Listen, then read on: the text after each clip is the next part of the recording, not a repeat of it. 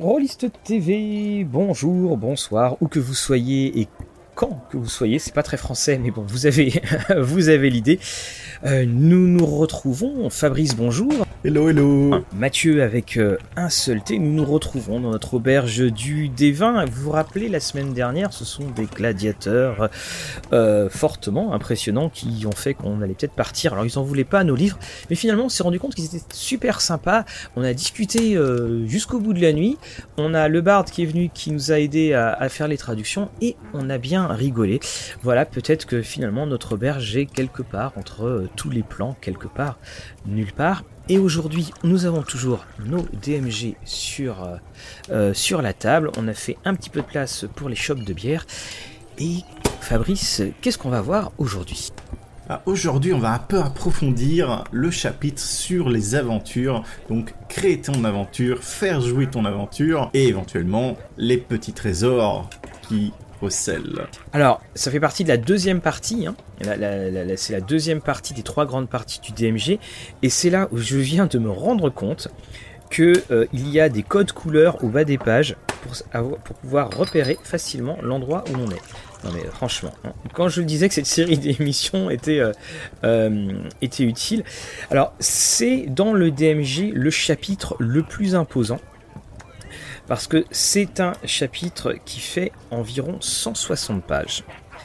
Et dedans, on, voit beaucoup de choses et tout d'abord, on, vous donne des conseils sur euh, comment créer son histoire et avec les éléments d'une grande aventure. Alors, très souvent, encore une fois, on vous donnera des pistes, mais on vous donnera pas forcément des conseils. Par exemple, de ne faites pas ci, ne faites pas ça. On pourrait s'attendre à ce qu'on les voit beaucoup plus, mais non, c'est surtout euh, si vous voulez ceci ou si vous voulez euh, si vous voulez cela. Alors on parle vraiment des, surprises et puis alors, surtout on, aide, on dit, ben voilà, très régulièrement dans, dans la page pour créer ces aventures, on parle des séries télé c'est comme une série télé, c'est euh, fait comme un épisode de série télé. On, a ce côté euh, où l'on coupe. Est-ce que toi, il y, a des, y, y a des événements ou, des, petits conseils que tu as aimés? Dans les aventures, euh, j'avais bien aimé tout le passage sur les, PNJ, justement, on, arrivera euh, pour mhm. créer des, PNJ avec un, peu plus de, flavor, hein, un peu plus de... Tu vois, pas juste PNJ garde 1, 0, 4. Voilà, ou le, fameux, le fameux PNJ portier euh, qui, fait que vous accueillir ou ouvrir, ouvrir des portes. C'est ça, exactement. Et bien sûr, au fur et à mesure de la lecture, bah, ça nous surprend par certains aspects d'aventure ou d'éléments de, scénario qu'on n'avait pas forcément pensé, mais le voir par écrit, bah voilà, ça va te donner la, petite idée peut-être d'implémenter ceci alors que tu n'y avais juste pas, pas, pensé. Alors, on a également un, petit. Euh, il parle en fait hein, des, différentes. Euh, des différentes aventures qui ont été publiées, ils, le font, et alors surtout ils font une mention euh, du starter set, donc la, fameuse boîte de kit d'initiation. Donc euh, juste pour redonner en fait hein, le, contexte, c'est que quand euh, Donjons et Dragons sort, la boîte Starter Set, la boîte d'initiation, est sortie environ un mois avant. C'est pour ça que c'est une boîte en, France qui a été accueillie euh, un petit peu fraîchement, parce qu'elle est arrivée, je crois, deux ans après, ou un an, enfin elle est arrivée très tard après le lancement de, Donjons et Dragons, alors qu'aux États-Unis, ça avait été l'inverse. Ce qui fait d'ailleurs que lorsque tu achetais ton, ton DMG, bah, dans les aventures officielles, c'était surtout vers la, le starter set que tu devais euh, que tu, que tu devais tourner. Et alors, j'ai adoré. Alors évidemment, il y a un peu d'ironie pour la structure de l'aventure. Attention, je crois, Fabrice, que notre vie va changer. Ah.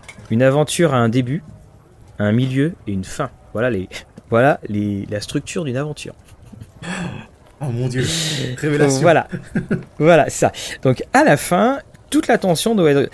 Là, tu as vraiment l'impression que c'est quand même pour les, choses de base. Le milieu, bon, bah, c'est là où euh, les, pas mal de choses vont se dérouler. Voilà, bon. Après, j'ai envie de dire, c'est pas si mal que ça parce que quand tu vois maintenant, nous, on connaît quand même euh, bah, les codes un peu euh, de, narration, hein, euh, que ce soit avec les livres et tout ça. Mais je me dis, au plus les générations avancent, peut-être qu'ils ont moins ces codes-là. Bien sûr, à la télé et tout ça. Mais est-ce qu'ils les ont vraiment étudiés? Je pense que dans la majorité des cas, oui. Mais c'est pas plus mal de faire un bon rappel, sachant que si ça se trouve, tu as des jeunes joueurs, très jeunes même, qui vont se retrouver avec ce DMG entre les mains et qui, qui vont vouloir bah, justement créer leurs aventures et c'est pas plus mal de faire un rappel même si bon voilà hein.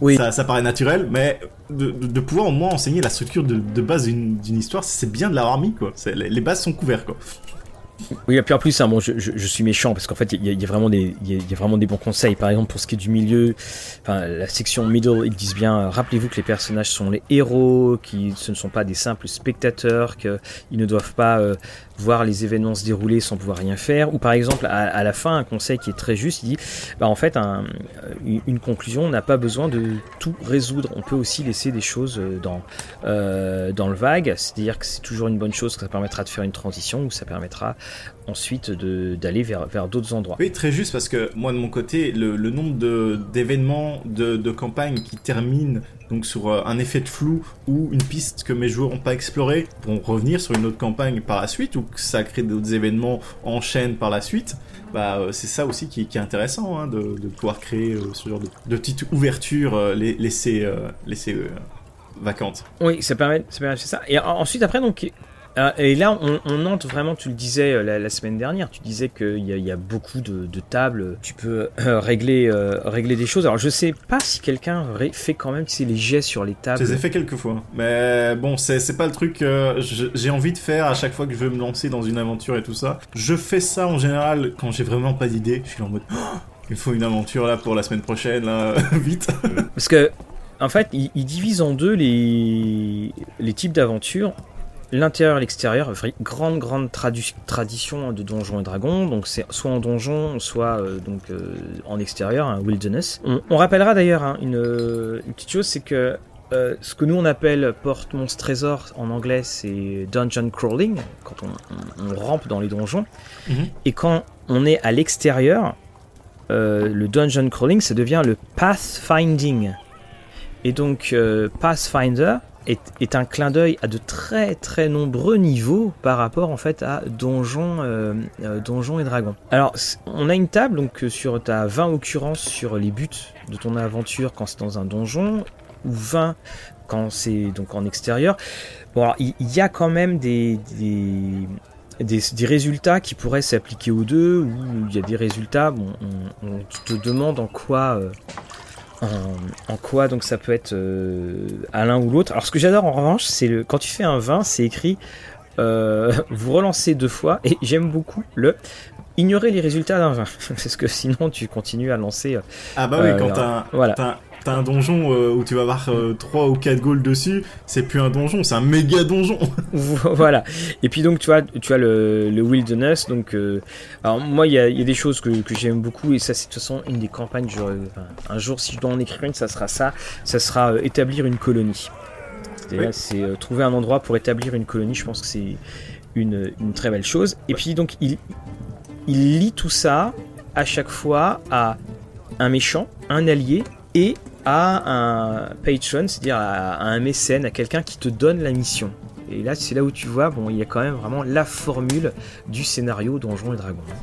Oui, oui, oui, c'est les codes. Hein. Et alors, après, tu as donc ce qui est quand même pour moi, je trouve, une des plus grandes faiblesses des, scénarios de Donjons et Dragons, ce sont leurs introductions. Donc, bien, c'est euh, là, c'est sur euh, un des douze. Bon, bah, un fantôme qui apparaît, qui terrorise un village, faut savoir d'où ça vient. Il y a beaucoup de villages. Hein. Tu sens quand même qu'on est dans des domaines où euh, vivre dans un village. T'es quand même, si t'as pas d'aventurier dans le coin, c'est une bonne.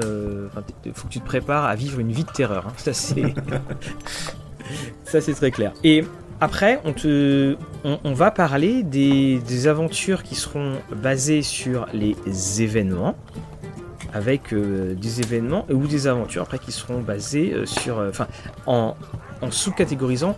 Donc, dans les événements, ça peut être soit des mystères, ça, soit peut être des intrigues, et puis on, on, te fait toute une table là que je trouve intéressante sur euh, comment euh, mettre au point tes événements. Alors ça peut être euh, pendant des funérailles, une éclipse de lune, euh, un tournoi, euh, une, un alignement de planètes. Alors là, t'as pas de bol. Si ça tombe sur un alignement de planètes, voilà.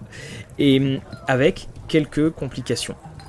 Ce qui fait que toi, tu, disais que tu avais déjà euh, utilisé en, lançant les, en lançant les dés, c'est ça hein, En, faisant des.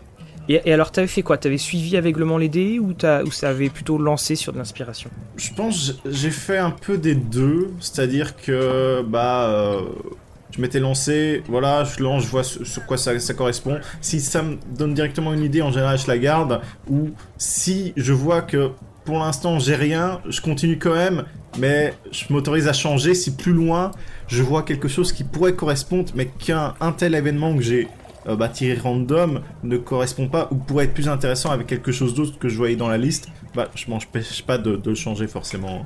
Oui.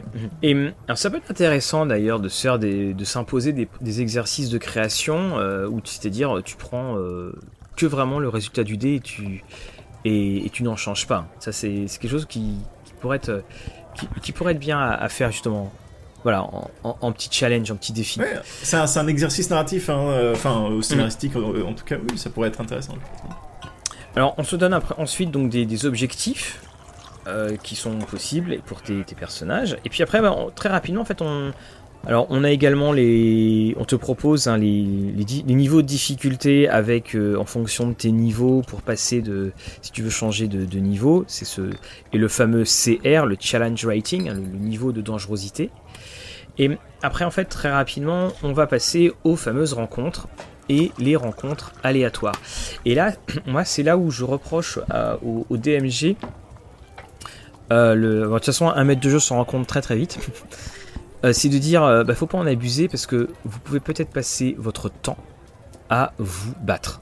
Et que votre aventure, vous avez mis des heures et des heures à, la faire, bah, dans, les faits, vous allez jouer juste euh, de quoi faire quelques combats. Et c'est ça, quand je parlais de pistes et pas forcément de conseils, il n'y a pas de choses en disant attention, un combat ça prend du temps, faites attention quand vous laissez. Ou alors s'il y en a, je les ai pas vus. Quand, tu vois et qui donne euh, les taux d'expérience euh, que tu es censé mettre à tes joueurs par jour d'aventure, t'arrives quand même à des choses assez costauds hein, quand même, où t'es obligé de mettre 3-4 euh, encounters sur, sur la même journée, et si c'est juste du voyage, bah voilà. Mais faut pas oublier que Encounter, c'est assez large comme terme. Oui. C'est effectivement, ça peut être un, dragon euh, ou une armée de zombies euh, que paf, tu tombes dessus, comme euh, un piège ou un, obstacle à parcourir. Et forcément, tout n'est pas obligé de se résoudre, encore une fois, par le combat. Hein. Tout, à fait, hein, la, rencontre, hein, de toute façon, très souvent, c'est ce qu'on va dire. On va dire que tu as l'enquête, l'exploration et le combat. Et en fait, les, les ça peut même être, subdivisé. Enfin, je, crois que c'était euh, The Expanse qui, les avait classés comme ça. Tu avais les rencontres euh, sociales, les rencontres. Alors, est-ce qu'il disait plus combat? Je crois qu'il devait dire, alors pas rencontre physique, mais quelque chose comme ça. Et puis, euh, tu avais, avais, une, autre, une autre appellation. On arrive donc au chapitre 4 après. Et alors, c'est celui que tu aimais beaucoup, que tu disais, c'était au niveau des, des PNJ. Qu'est-ce que toi tu en, as retenu sur ces fameux PNJ juste C'est de, pouvoir travailler ton PNJ de telle façon à ce qu'il soit pas euh, une dimension ou deux dimensions.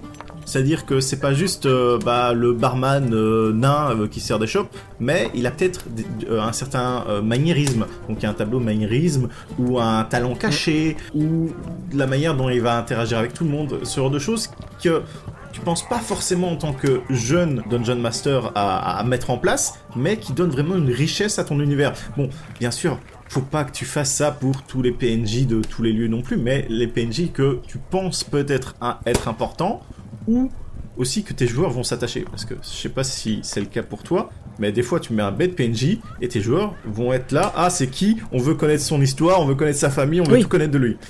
Oui, souvent c'est d'ailleurs quand tu trouves des, c'est faut, faut, faire très attention quand si, tu as un PNJ qui est euh, qui est relativement lambda, faire faire très attention à pas mettre une photo ou un dessin de quelqu'un de trop charismatique parce que ça peut créer un, un, petit décalage.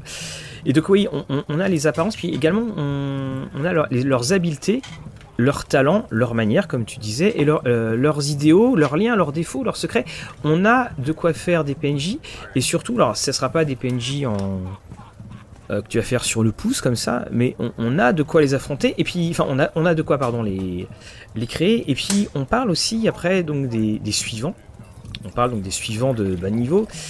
Alors on a également, alors c'est pas mentionné parce que ce sera plus tard, c'est les sidekicks hein, qui vont faire leur arrivée. Euh, alors les sidekicks, hein, c'était les, ça a été fait pour euh, lorsque tu joues à Donjons et Dragons mais t'as pas assez de joueurs et que tu peux, t'as ton personnage, puis mettons que c'est un combattant, bah, si t'as besoin d'un lanceur de sort, tu joues un, sidekick.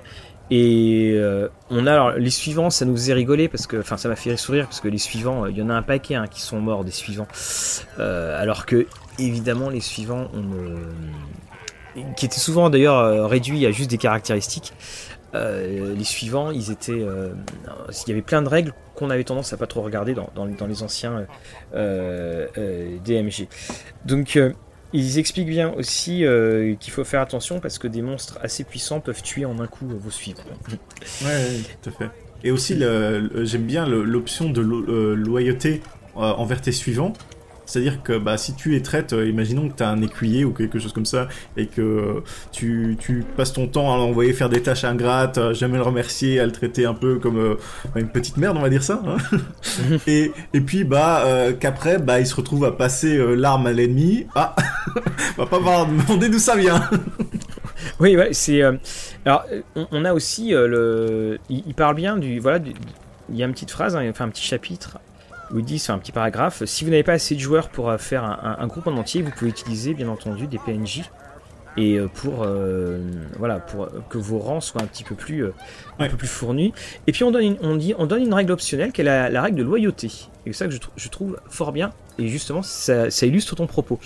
voilà, c'est que la règle de loyauté, ça peut bouger. On a des mercenaires, tu peux en anglais. Et puis après, alors on a les extras, donc c'est littéralement les, les, figurants ce qui avait été euh, traduit, très mal traduit en un gros contresens dans Savage Worlds où les, les extras, euh, bah, euh, c'est de la piétaille, donc il n'y a rien d'extra justement là-dedans, ce sont des, figurants. Et donc là aussi, on, a ces, personnages, et puis après on a les, les adversaires, on a les, on a les méchants. Et là aussi c'est pareil, on a des méchants, bah, si on veut les stoffer, on peut. Hein. Il y a, de quoi. Il y a de quoi. Euh, j'en avais créé un euh, justement. Euh, je pense que mes joueurs étaient un peu passés à travers et ils avaient préféré travailler sur un autre aspect de la, campagne. Donc je l'avais zappé, mais j'avais bien aimé le créer parce que ça aussi, créer son vilain, c'est quelque chose d'important pour un maître du jeu. Et moi, c'est peut-être mon tableau préféré parce que finalement, euh, les joueurs n'ont pas besoin de ce tableau-là parce que les joueurs ne créent pas euh, les méchants. donc, là, vraiment, c'est vraiment quelque chose qui est la spécificité, la spécialité du DMG, enfin, et du, et du, DM, du, maître de donjon. Et, moi, ce que j'ai beaucoup aimé, c'est les objectifs. Enfin, en fait, c'est les voilà. Les objectifs, ça peut être donc euh, l'immortalité, l'influence, la magie, le chaos. Le chaos, c'est les trucs les moins, les moins intéressants. Euh, la passion, le pouvoir, la revanche ou la richesse.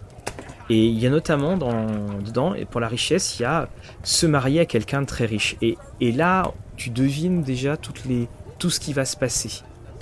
Et, et, ça donne une, vraie épaisseur. Après, tu as même les, les méthodes. Donc euh, euh, les, les, méthodes, et puis tu vas avoir également donc, dans les meurtres, la politique, la torture, euh, le vice. Donc vraiment une très très belle, euh, très belle chose. Et puis après on, continuera avec des, des, options de classe qui seront euh, plus, un peu plus basses. Et quelque chose que j'ai découvert donc dans les anciennes éditions, c'est, parlant de vilain, hein, je, précise, donc c'est le livre qui s'appelle Book of Vile Darkness, je pense qu'il y a une traduction en français, et il y avait un petit, un petit warning, hein, euh, c'était, un, livre donc, qui traitait vraiment sur euh, jouer des caractères evil et tout ça, mhm. et dans euh, ce livre, il mettait en place plusieurs, on va dire, archétypes de vilains, mais qui étaient quand même assez diversifiés, où on allait retrouver vraiment, comment dire, une profondeur dans les vilains mhm. et pourquoi ils sont vilains. C'est pas ils sont juste vilains pour être vilains. Ah, je suis vilain, bou bou bou. Et je pense que ça approfondit beaucoup plus que euh, les tableaux qui sont là, qui sont déjà une bonne base, on va dire ça. Mais si vous avez l'opportunité de trouver ce livre-là, est très très intéressant à lire que pour créer des, vrais vilains avec une profondeur. Euh, intéressante. ça, euh, tu as tout à fait raison. Alors évidemment, c'est aussi fait pour que ça soit du jeu en campagne plutôt que de faire un, un, petit tour et puis il s'en va parce qu'il a été, il a été découpé en morceaux par, par les joueurs. et donc on, a eu sur les personnages et après en fait on, va donc sur les différents environnements d'aventure. Alors là, je t'avouerai que moi, c'est. Ce... Alors, parce qu'on sait que le côté euh, l'exploration de donjons, c'est quand même très américain. Ils aiment bien faire ça. Mais alors, les tables sans fin de où situe ton donjon euh, dans le désert. Euh, Est-ce que c'est euh, alors il y a l'histoire de ce donjon Est-ce qu'il a été abandonné Tout ça. Et on rappelle hein, que évidemment un, un donjon c'est c'est pas un enfin, ouais, dungeon traduit par donjon, c'est une c'est un contresens. hein. Enfin c'est un faux sens. Vous avez alors qui est le créateur de, ce donjon? Quels sont les sectes dans ce donjon? Quel est le but de ce donjon? C'est quoi le but? Est-ce que c'est une place forte? Est-ce que c'est une tombe? Est-ce que c'est un labyrinthe? Euh, Est-ce que c'est euh, un temple? Voilà. Et là, bon. Voilà. Et on arrive avec euh, faire une carte pour un donjon. Et là, je t'avoue que. Alors, en fait, c'est quand je l'ai relu. Mhm. Quand c'est sorti, le- les VTT et compagnie n'avaient pas autant de succès. Non. Et je trouve que quelque part, c'est un chapitre qui est un peu vieilli. Effectivement, effectivement. Maintenant, euh, il a l'air un peu simple le chapitre.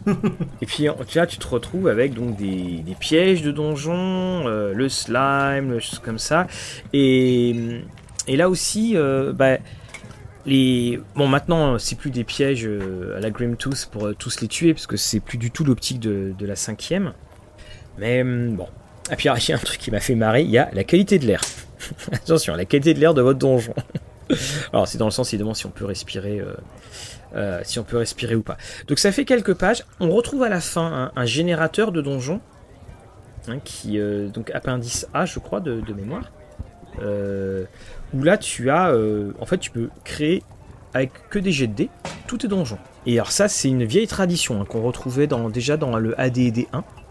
Et le, enfin, voilà qu'on a retrouvé avec euh, des objets pièges, avec les contenus des différentes chambres, euh, avec, euh, t'as même un, alors, je sais pas s'ils l'ont mis dans la cinquième, mais tu as. Est-ce que. en gros, c'est. ça, T'as un couloir qui prend à droite, qui prend à gauche, qui s'arrête et tout ça. Alors, ce que j'aime bien en revanche, c'est que il y a un- une table sur les bruits. Puis alors là, bonjour pour les traduire. hein. Chiming, chirping, euh, t'entends de la musique, t'entends des raclements. Sur les odeurs également, et puis euh, tu as aussi euh, sur donc non je la trouve pas. Je- ah si voilà type de porte. Les types de porte, largeur du passage. Voilà là ça fait 1 mètre, ça fait 1 mètre 50.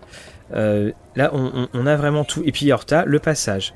Alors ça fait 3 mètres. Ensuite ça va à droite sur 10. Voilà. Donc ça bon. Ouais. Combien de personnes ont vraiment utilisé je sais pas. J'ai utilisé cet interface récemment quand j'ai dû euh, mapper tout Ah oui un fort, oui.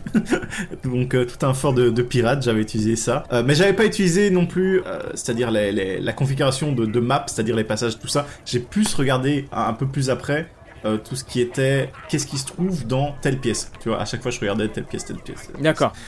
Ouais parce que J'ai pas fait. T'as pas Non. Non, puis surtout, c'est qu'en en plus, euh, quand tu regardes, il y a un moment, en fonction de tes jets de dés, euh, tu peux a- a- arriver à des aberrations Tout à fait. d'architecte. Et ça- Alors, je ne sais plus, plus dans quel jeu, enfin, ou je sais plus d'où j'avais vu ça. C'était quelque chose qui était assez intéressant. C'était comment. euh, Non, je, me- je- c'est l'œil noir qui m'empêche de le dire. L'œil noir, nouvelle mouture, où pour créer ton donjon, en fait, tu, tu lançais 3d6 et tu regardais le résultat de tes dés mettons t'avais fait 2, bah, ça voulait dire que là où, tu là où il y avait ton dé, c'était une pièce et il y avait deux portes. Si t'avais fait 3, il y avait euh, autant, de, autant de choses comme ça pour créer justement son, euh, pour créer son nom.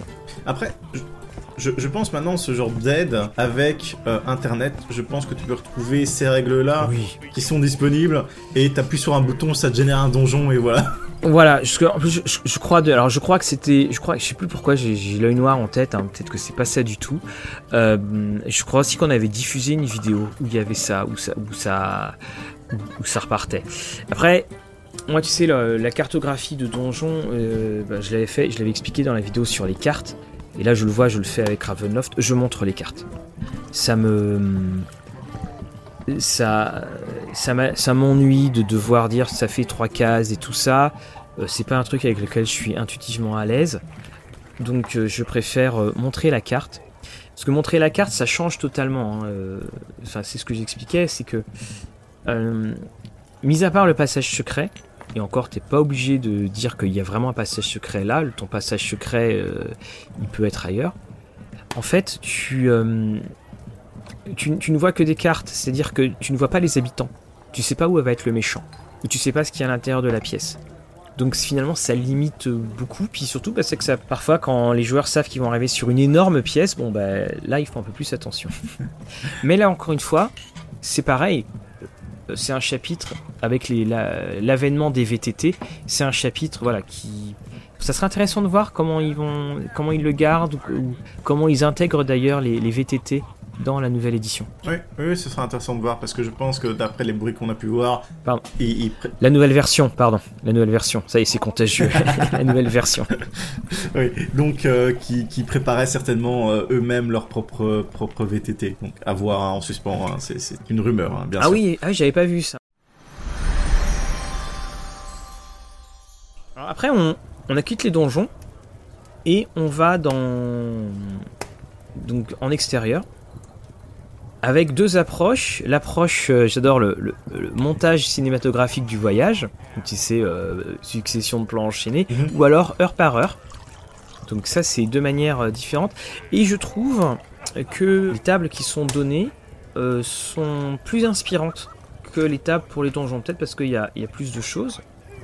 Et on se retrouve avec donc cartographier donc tout ce qui va être extérieur, la survie en, en extérieur. Bon après là faut c'est- très euh, pointu parfois. Mais ce que j'aime beaucoup c'est dès qu'on arrive sur les zones urbaines. Et donc là on peut créer plein de petits endroits. On a un générateur de, de taverne, de nom de taverne, alors qui est ultra, ultra, ultra classique. Ah. C'est-à-dire c'est euh, en gros euh, adjectif plus nom.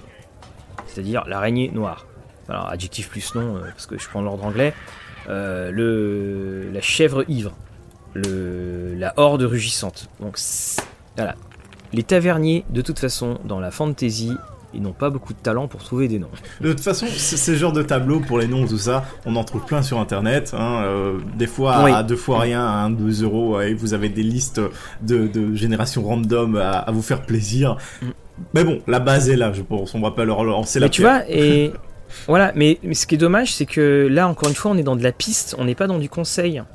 Moi, un conseil que j'aurais voulu voir, par exemple, c'est de dire vous pouvez aussi donner le nom d'un euh, personnage très important dans, euh, la, euh, dans la communauté où vous êtes. Vous pouvez donner le nom de tel, tel aubergiste. Enfin, de, pardon, de- ça peut être le nom Ouais. effectivement de la famille de l'aubergiste. Après, je pense, ce genre de tableau, c'est vraiment plus fait peut-être pour créer ta taverne sur le pouce. Ah oui, ah bah ça oui, ça, ça se sent. Alors, il y a différents magasins. Alors évidemment, là, tu parlais hein, de de listes. Euh, c'est ce qu'on appelle les suppléments d'habillage. Bon, les suppléments d'habillage, il y en a. euh, là, c'est la grande, grande, grande mode de. euh, en ce moment, là, on, a trois ou quatre éditeurs qui font beaucoup, qui en font des très très bons. Après, voilà, je me pose toujours la question de savoir il y a ce qu'on va consulter et puis ce qu'on va vraiment utiliser en jeu. Je me pose, toujours la, question parce que finalement, à moins que ton intrigue tourne vraiment autour d'une taverne, c'est vraiment des endroits de, passage. On a les rencontres urbaines. Et dans les rencontres urbaines, euh, bien entendu, ce ne sont pas. Alors, il y a des gens ivres, il y a un feu, il y a un cadavre. Euh, voilà, il y, a, beaucoup de choses. hein. Il y a un, chariot, euh, un, chariot qui s'est détaché. Et puis après, on a les aventures donc euh, sous-marines. Voilà. Et puis quelques pièges. Et là, les bon, les pièges, c'est pas des pièges euh, qui sont, euh, c'est pas des pièges qui sont mortels, mortels. De toute façon, on te dit bien. euh, ça. Alors si le, il y a quand même un piège. Il y a quatre, il trois catégories de pièges. Tu as le celui qui va te retarder, qui va t'ennuyer en fait. Tu as le piège dangereux et tu as le piège mortel. Alors le piège mortel, les jets de sauvegarde c'est entre 16 et 20. Et s'il y a des éventuels euh, de bonus aux attaques, c'est entre plus 9 et plus 12. Donc c'est-à-dire euh, plus 60% pour te toucher. Donc là, là ça fait mal. Et surtout que ça varie en fonction du level de tes personnages en termes de dégâts. Voilà. Donc, euh, Alors, attention, si tu es niveau 1 à 4, un piège mortel va t'infliger 1 des 10, 4, pardon, 4 des 10 de dégâts. Ouais. Donc euh, là, effectivement, c'est mortel. Et de 10, de, dix- je, je prends l'extrême, de 17 à 20, 24 des 10 de dégâts. Et oui. eh Donc oui. tu peux perdre 240 points de vie si t'as pas de chance. Enfin, si, si t'as beaucoup de chance au dé. Après, euh, en soi, le barbare il peut résister, autant le magicien, pas trop. Ah oui, à, à mon avis, le magicien, là, il, il, il va, moins, il va moins faire le fier.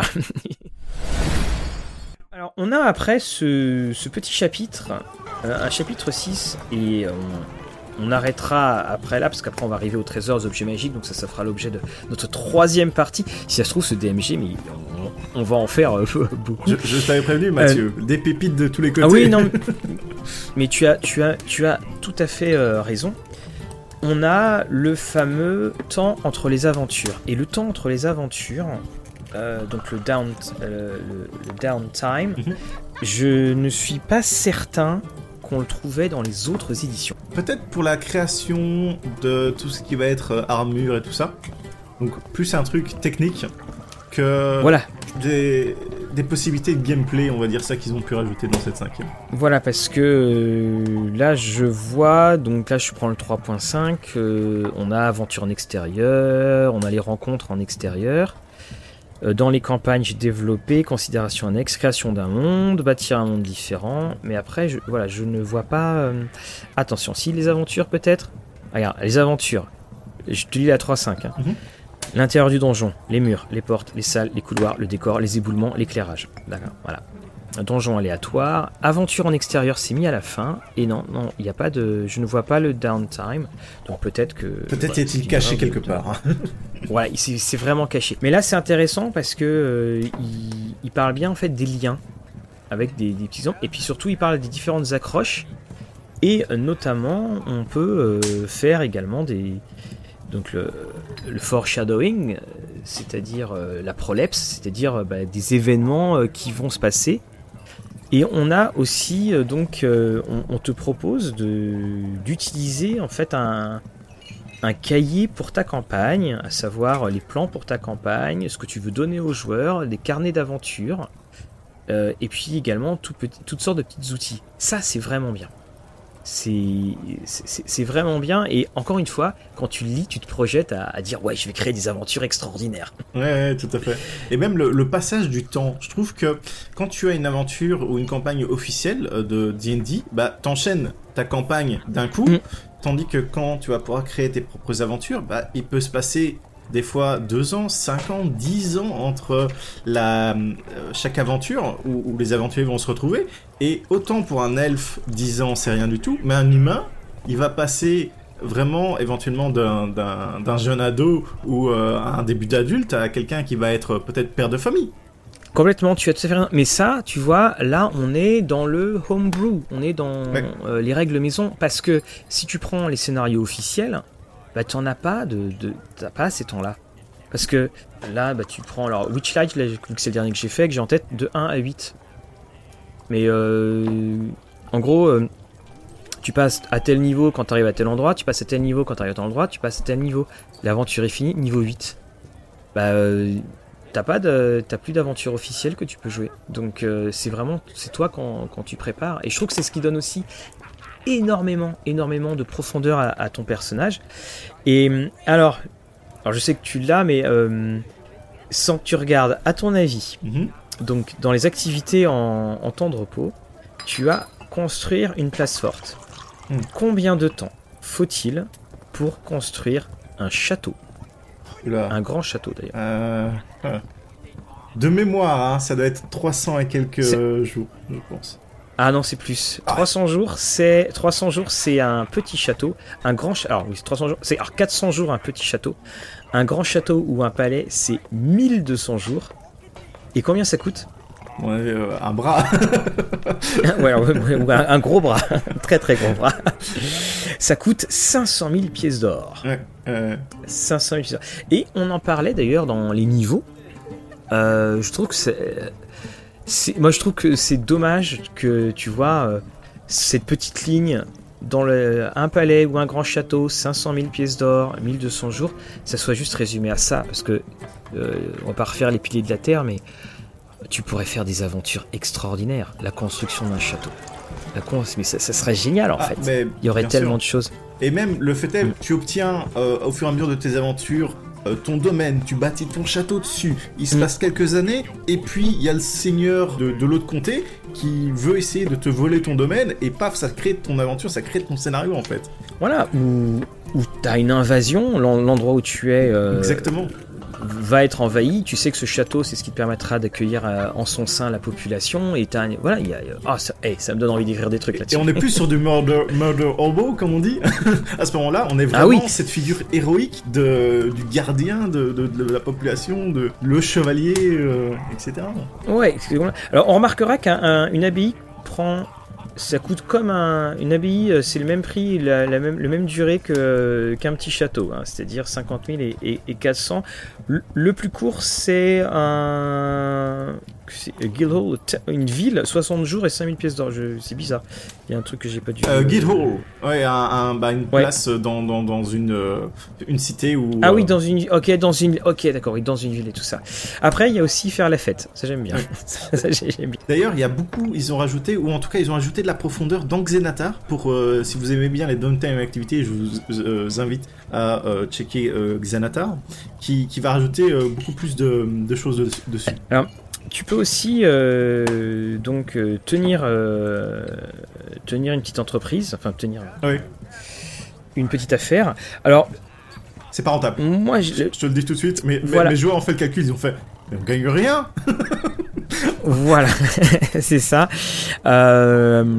C'est alors moi c'est que je, je- alors je trouve que c'est euh, quelque chose. qui- Je trouve que ça part d'une très très bonne idée toujours Oui. ce côté de tenir une affaire, mais c'est vrai que ça résiste difficilement à la euh, bah, à la réalité du jeu parce que alors soit tu gagnes rien, soit euh, les aventures sont peut-être un petit peu ennuyeuses. Alors on, on sait que Waterdeep ils avaient fait ça. Alors ce qui, est une bonne idée parce que ça permettait d'implanter les les personnages. Il y avait d'ailleurs tout un il y avait un, un sous-système euh, pour gérer ça. Alors, moi, je sais quand je l'avais fait jouer, les personnages étaient d'un niveau. euh, ils n'étaient pas niveau 1, ils étaient niveau 5 ou 6, ou même un petit peu plus. Donc, euh, c'est vrai qu'ils n'avaient pas besoin d'argent. Mais si tu commences en niveau 1, et c'était ce qui avait été fait dans Waterdeep, bah, ça te permet de donner un petit peu. d'avoir un petit peu d'argent. Encore faut-il que tu utilises l'argent dans tes, dans tes parties. C'est-à-dire. Faire euh, dire ah bah non tu peux pas dépenser parce que t'as pas assez voilà voilà ça c'est une des, des choses euh, qui- qu'il faut euh, qu'il faut prendre en compte mais euh, néanmoins je trouve que moi j'aime bien parce que ça permet vraiment d'ancrer dans dans l'univers Ouais. ton, ton Et personnage c'est aussi quelque chose, on va le voir un peu plus loin, je pense. hein, Il y, a- il y a un petit chapitre dessus, enfin pour les trésors et tout ça.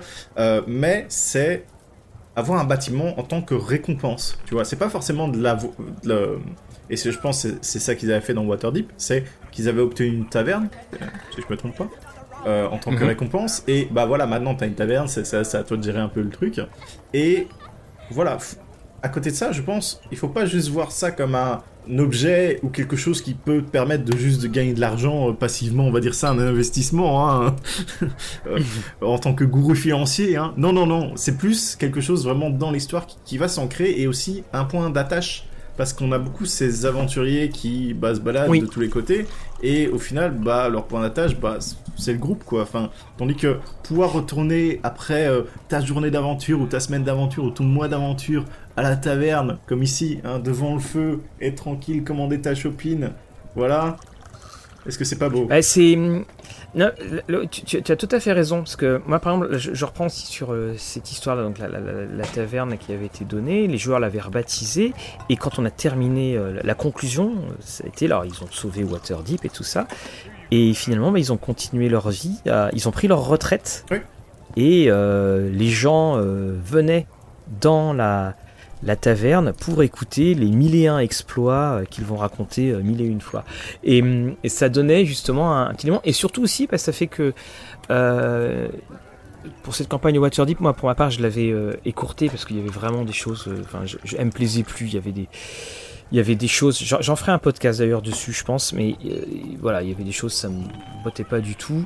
Et donc je l'avais, je l'avais courté, ce qui fait que dans la, parce que évidemment tu peux pas avoir une auberge normale, donc en fait, qu'il y a un fantôme dans l'auberge dans Waterdeep. Et j'avais développé toute une histoire autour de ce fantôme, qui fait que je crois trois lignes dans l'histoire. Mais là, j'avais développé toute une histoire et j'ai toujours dit bon bah à un moment, on reprendra ces personnages. Et à un moment, on, reviendra pour retrouver euh, euh, qui était derrière, euh, pourquoi ce, personnage-là, enfin ce fantôme, et, hante, hante la taverne. Et c'est vrai que c'est. J'ai trouvé que c'était une très très bonne idée dans le sens où, bah, quoi de mieux quand tu joues dans un décor urbain que de posséder quelque chose, parce que très souvent les aventuriers, ils ne sont que de passage dans une ville ils, sont de passage et puis euh, c'est quoi leur raison? Bah là en fait ils sont pas de passage, ils sont implantés dans la ville et ça et c'est bien et, tu as notamment là je vois les, tables, tu as euh, euh, les rumeurs. si tu veux mettre des rumeurs, combien de temps, combien de elles vont durer. Enfin. Et puis tu as aussi s'entraîner pour gagner des niveaux. Donc le niveau est atteint pendant 10 jours, ça te coûte 20 pièces d'or eh bien, euh, c'est le temps qu'il va te falloir pour que tu changes de, que tu montes de niveau. C'est-à-dire que tu as, on en parlait, bah, tu penses, change pas de niveau instantanément, tu as ce temps-là. Et, et, après, il y a un chapitre qui va complètement dans ce que tu as, enfin, un paragraphe qui vient complètement dans ce que tu viens de dire sur euh, les, règles des activités euh, en temps de repos. Et ils écrivent bien la première. Une activité ne doit jamais faire disparaître le besoin ou le désir de partir à l'aventure. Euh, des activités qui révèlent des, euh, euh, nouvelles. on peut créer donc des activités qui vont faire de nouvelles accroches pour des aventures à venir. Enfin, c'est voilà, là pour le coup, on a quand même quelques conseils. On a quand même quelques conseils qui sont donnés et qui sont bien utiles. Et, et ça aussi, ce que je trouve super, c'est exactement ce genre de choses que tu peux gérer quand tu es entre parties. C'est-à-dire, euh, mais vraiment pour le coup physiquement entre parties, c'est-à-dire euh, tu sais que tu vas pas joué pendant trois semaines, t'envoies quelques mails pour dire tiens on fait ça, ça permet de gérer à distance sans qu'on soit autour de la table. Oui tout à fait, euh, j'avais eu le, cas justement qu'on devait s'arrêter de notre campagne pendant deux mois à cause des vacances euh, scolaires et tout ça, et euh, du coup j'avais fait ok, bah on, a terminé, j'ai fait en sorte de terminer la campagne juste avant notre pause, puis via ça j'ai fait ok je suis disponible pour ceux qui veulent faire des, des sessions solo ou faire euh, à distance 6 mois de, comment dire d'ellipse euh, scénaristique où vos personnages font des choses et puis après ces 6 mois ils se retrouvent de nouveau et on reprendra notre campagne à ce moment-là. Donc euh, bah justement voilà nos deux gladiateurs qui reviennent pour parler avec nous. Cette fois ils nous font un grand coucou. Ah. Donc on, on, va mettre les livres de côté parce que ils sont super sympas mais ils sont un peu brusques quand même parfois. Et la semaine prochaine, je te propose qu'on voit la, la, fin de cette partie avec quand même, bon, des, points euh, incontournables de Donjons et Dragons. Dans le chapitre 7, on nous parle des trésors. Mhm. Et puis, on va nous parler également des objets magiques dans ce fameux chapitre 7 avec des listes, des listes et puis avec euh, donc euh, ces classifications d'objets magiques, à savoir rares, très rares, et euh, tous les autres euh, objets qui seront des objets légendaires, ainsi de suite. Finalement, on va avoir un sacré programme, et là, il faudra vraiment qu'on. On va peut-être prendre les gardes du corps parce que... et leur montrer que c'est pas des vrais objets magiques, c'est juste des livres, parce que sinon ils vont vouloir nous les piquer, j'en suis sûr. Ouais, peut-être, hein attention. En tout cas, Fabrice, je te remercie. Je te dis euh, donc à la semaine prochaine et puis un grand, grand merci à, vous qui nous écoutez euh, en podcast ou alors dans notre vidéo YouTube. À la semaine prochaine. À la semaine prochaine.